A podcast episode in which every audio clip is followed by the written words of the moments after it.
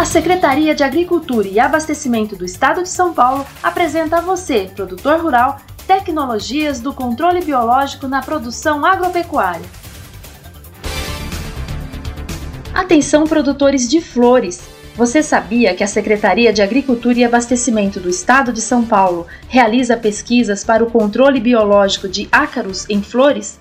Os estudos são conduzidos pelo Instituto Biológico, com a técnica, é possível reduzir até 70% a aplicação de acaricidas em géberas e crisântemos, e até mesmo eliminar o uso dos produtos em rosas e orquídeas.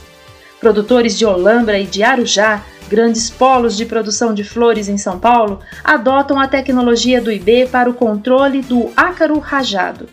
Antes, eles enfrentavam problemas para o controle dessa praga, devido ao uso constante de acaricidas, que acabou selecionando os ácaros resistentes, diminuindo drasticamente a eficiência dos produtos.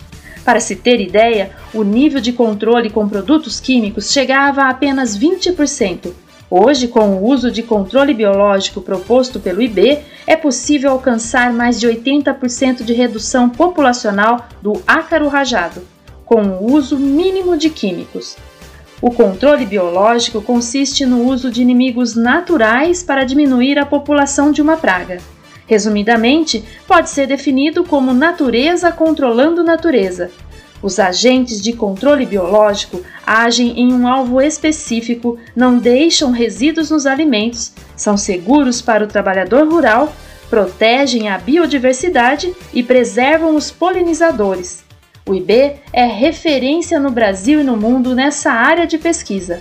Os trabalhos permitem flores mais bonitas, com melhoria da segurança do trabalhador e diminuição dos impactos ambientais.